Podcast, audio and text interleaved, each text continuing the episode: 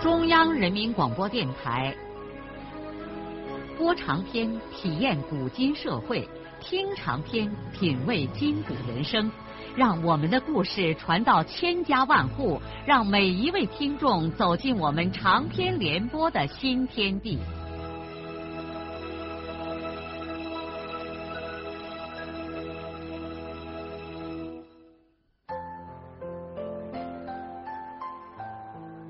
听众朋友，请继续欣赏荣获茅盾文学奖的、由中国文联出版社出版的路遥的长篇小说《平凡的世界》，由李野墨演播。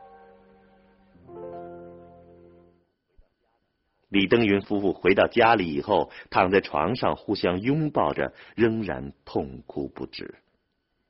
后来。他们像孩子一样，一个给另一个开去脸上的泪水，互相心疼的说着安慰的话。是啊，一切都无可挽回了。他们都应该健康的活着，好在以后漫长的岁月里帮助他们残废了的儿子。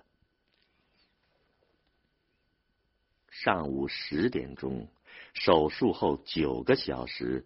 李向前慢慢的睁开了眼睛，明媚的阳光从大玻璃窗户投射进来，映照在雪白的病床上。他努力挣扎着，老半天才弄清楚，这好像是在医院里。医院，思维闪电般的复活了。他迅速记起了昨天发生的那幕悲剧。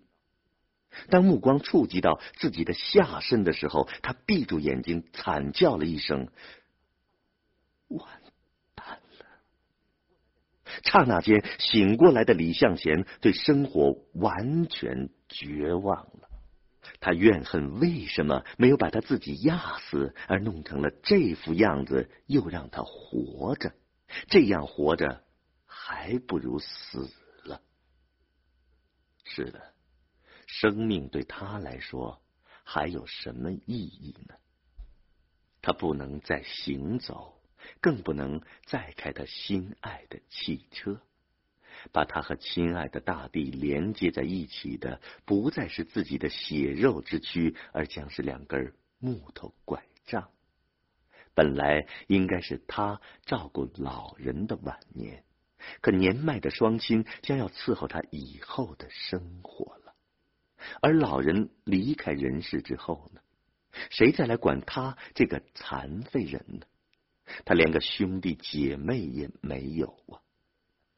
到那个时候，大概只能进养老院，天天坐着轮椅，孤独的看着墙外的树叶发芽、变绿、变黄，又一片片的飘落回地上。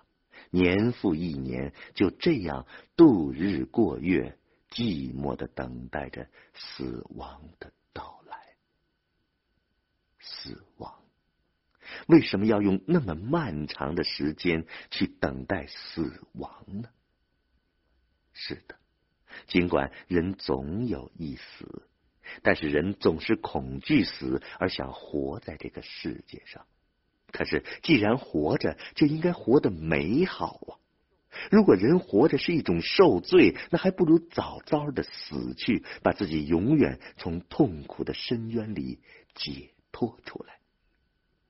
死，他想，是的，死，也许死对他来说是最合适的。他本来就活得没有什么滋味，现在又失去了双腿，活着就更没有什么意思了。是的，死。他的眼睛一霎时便被黑暗遮住了。可是，在那一片死亡的黑暗中，心灵的宫阙却回响起铃铛一般悦耳的声音，使他不由得回过头来追溯他短暂而。平凡的一生，他的生命大部分时间都是在那个亲切的小县城里度过的。他曾有过无忧无虑的童年，灿烂的阳光、美丽的野花、碧波荡漾的源溪河、凹凸不平的石板街。他曾经在那里像匹小马驹一样欢蹦乱跳的撒过欢儿。以后，先是在有棵老槐树的小学里开始了学生生活，后来又上了园西中学。无论在学校还是在家里，那一切回想起来都是温馨的。最后，他上了汽车，就像天上的两个翅膀，痛快自由的飞驰在东西南北。真正的幸福是他懂得爱情，并且热恋上润叶之后体验到的。但是人生的不幸也从那个时候开始了。是的，他为爱情深深的痛苦了几年，最后导致了这个悲惨的结局。不过，往日的痛苦比起现在来说，那又算得了什么呢？那痛苦是一个健全人的痛苦，某种意义上还算是一种幸福。为什么呢？因为你痛苦，就说明你对生活还抱着希望。可如今的痛苦是绝望的痛苦，绝望的痛苦甚至使人不再痛苦。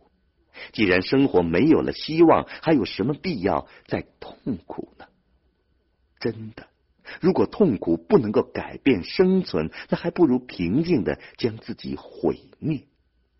毁灭，一切都毁灭了。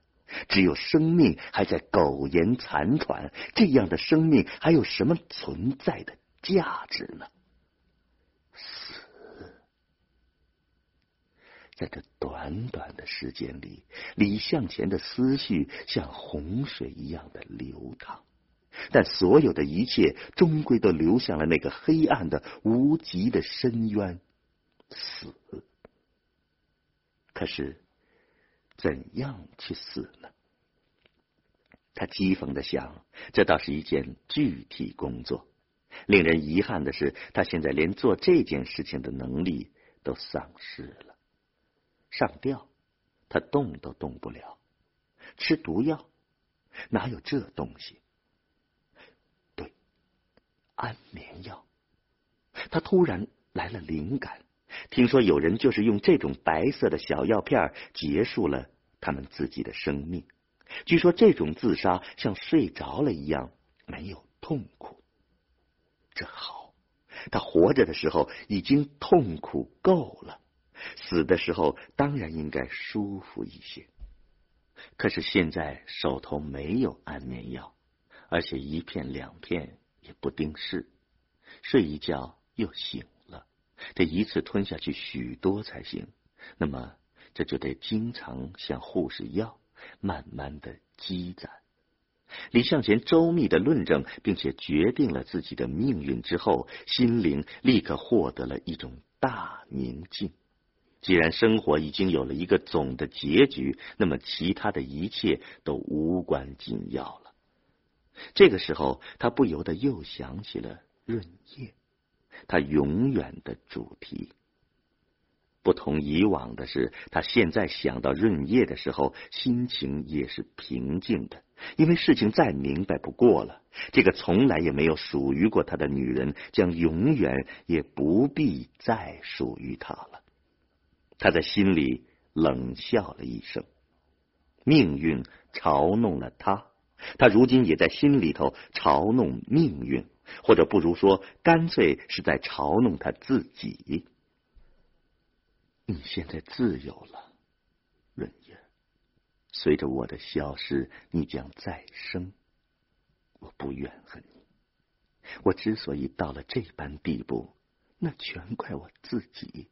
谁让我爱你呢？是我自己。我现在感到失望的。并不是自己的爱没有得到回报，尽管我多么希望是那样。我现在难受的是，你并不了解我是怎样的爱过你。如果你真的能了解我对你的一往情深，那我死了也是心平气静的。我心里难受的是，你把我当成了那种民间故事里的憨女婿。是啊，我没什么学问，是个普普通通的人，但是一个普通人懂的事情，我都懂。只有到了今天这样的时候，我也才明白，我的爱也够不容易的了。一个男人所能忍受和不能忍受的，我都忍受了。的确，我也真有点像民间故事里的憨女婿。我就是这样憨爱了你一场。现在一切都结束了。包括你的痛苦和我的痛苦。现在我对你要说的仅仅是两个简单的字：别了。不知什么时候，他的思维又从润叶转到了汽车上。润叶和汽车几乎是他生活的全部内容。当他得不到润叶的时候，汽车就是他的爱人。现在这个爱人也别了。令人痛心的是，正是他所迷恋的这两个爱人，最终结束了他的生活。约莫在午饭前后，向前赶到两条断腿被截去的地方剧烈的疼痛起来。他咬着牙，不让自己喊出声。说来也奇怪。失去了两条腿之后，他似乎在感情、思想和意志方面猛然间变得丰满、深沉和强大起来。一夜之间，他好像成了另外一个李向前。他闭住了自己的眼，在疼痛和恍惚中回想着，在他。出事之后，都有谁来看望着他？而他心里又似乎一直在等待着谁？他在一片虚无中追寻的还是那个人呢？是的，他没有来。润叶不知道他已经成了这个样子吗？就是知道了，他也不会来吧。不知道为什么，李向前突然渴望能够最后再见润叶一面。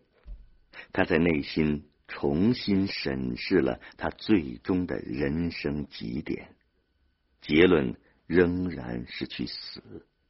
但是他在死之前想再见一次润叶。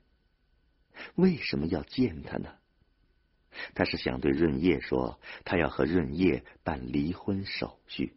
他不能让润叶成为寡妇，在他死之前就应该让润叶成为自由人，这样润叶也许能够更好的安排他以后的生活。他那样的爱过润叶，这爱应该始终如一。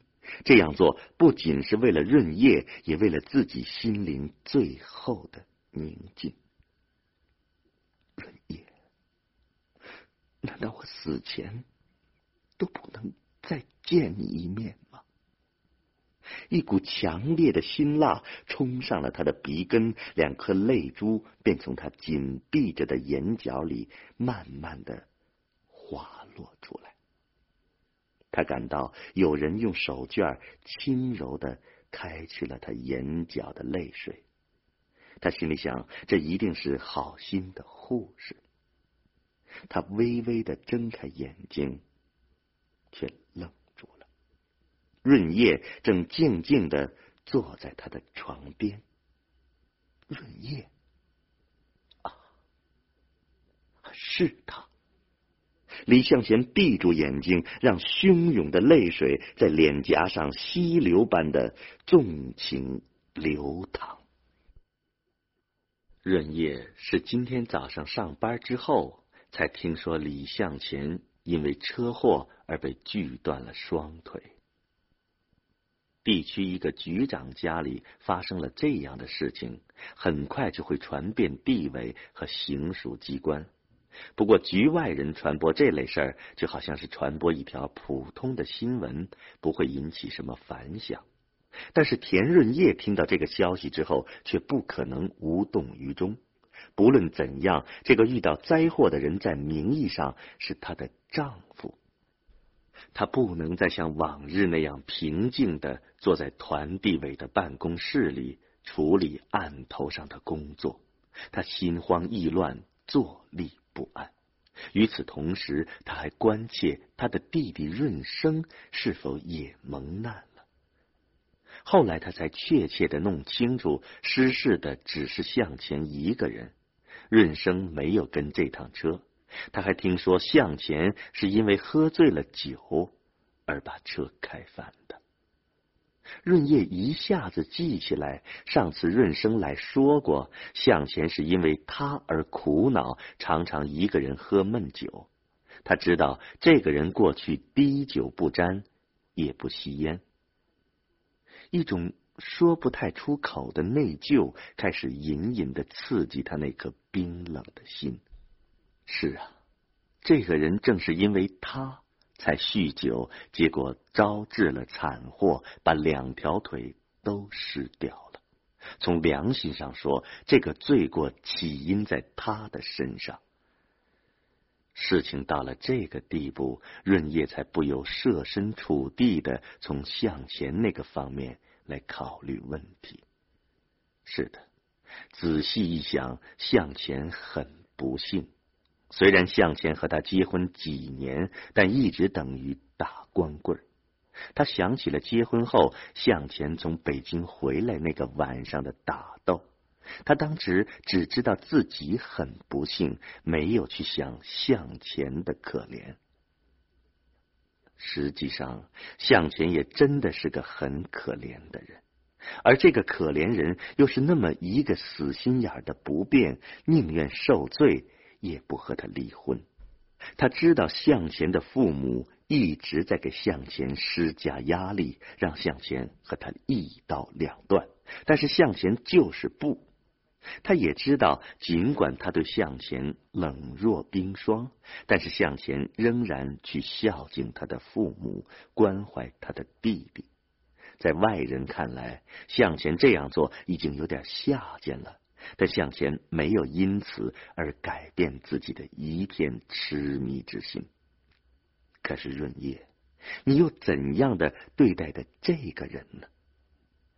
几年来，他一直沉湎于自己的痛苦之中，而从来没有去想一想那个人的痛苦。想起那个人，只有一腔的怨恨。他把自己的全部不幸都归罪于李向前。平心而论，当年这婚事无论出自何种压力，最终是他亲口答应下来的。如果他当时一口拒绝，李向前死心以后，这几年也会找到自己的幸福的。正是因为他的一念之差，既让他自己痛苦，也让向前备受折磨，最后造成了如此悲惨的结果。他完全能够想得来，一个人失去了双腿意味着什么。从此以后，这个人的一生就被毁了。而细细的思量，毁掉这个人的，也许正是他自己。润叶立在自己的办公桌前边，低着头，骚动不安的抠着手指头。脊背上不时渗出一层冷汗，他能清楚的看见躺在医院里的李向前脸上带着怎样绝望和痛苦的表情。一种油然而生的恻隐之心，使他忍不住自言自语的说：“我现在应该去照顾他。”这样想的时候，他的心头先猛地。打起了一个热浪，人性、人情和人的善良一起在他的身上复苏。他并不知道，此刻他的眼睛里含满了泪水，一股无限酸楚的滋味涌上了他的喉头。他说不清楚为谁而难过：为李向前，为他自己，还是为别的什么人？这是人生的辛酸，在我们短促而又漫长的一生中，我们在苦苦的寻找人生的幸福。可是幸福往往又与我们失之交臂。当我们为此而耗尽了宝贵的青春年华，皱纹也悄悄的爬上了眼角的时候，我们或许才能稍稍懂得生活实际上意味着什么。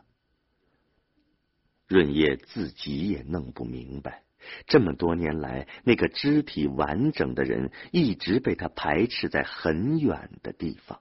而现在，他又为什么自愿要走进这个失去了双腿的人呢？人生就是如此的不可解说。总之，田润叶突然之间对李向前产生了一种怜爱的情感，他甚至想到他。就是李向前的妻子，在这样的时候，他应该负起一个妻子的责任来。这真叫人不可思议！一刹那间，润叶也像换了另外一个人，再也看不见他初恋的时候被少女的激情烧红的脸庞和闪闪发光的眼，而失恋后留在他脸上的苍白和目光中的忧郁。也消失了。现在站在我们面前的是一个含而不露的成熟的妇女。此刻，我们真不知道应该为她惋惜，还是应该为她欣慰。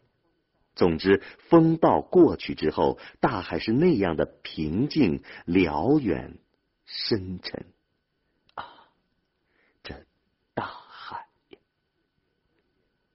润叶迅速的提起一个提兜，走出房间，啪的一声关住了门，穿过楼道，进了团地委书记武惠良的办公室。他对书记说：“向前的腿被压坏了，我要请几天假到医院里去。”武惠良坐在椅子里，惊讶的怔住了。他知道润叶和丈夫的关系多年来一直名存实亡。现在听润叶说这个话，急忙之间反应不过来，发生了什么样的事情？这比听到向前的腿锯掉还要叫人震惊。惠良愣了一下，接着便腾的一下从办公桌后面站起来。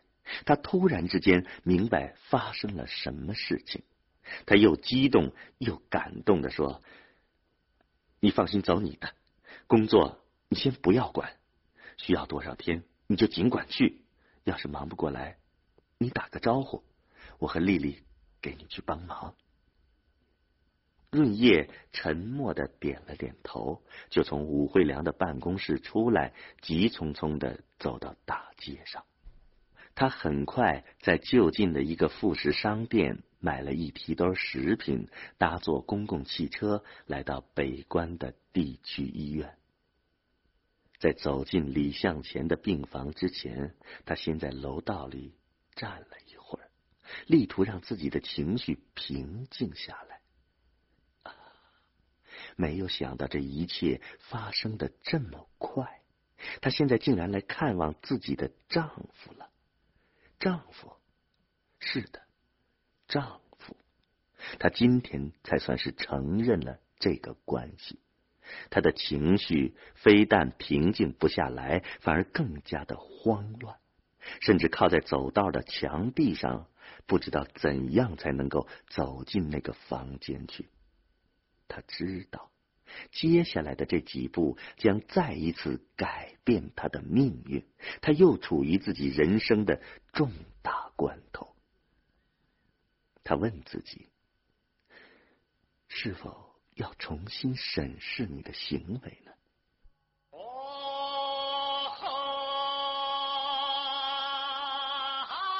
水呀，火土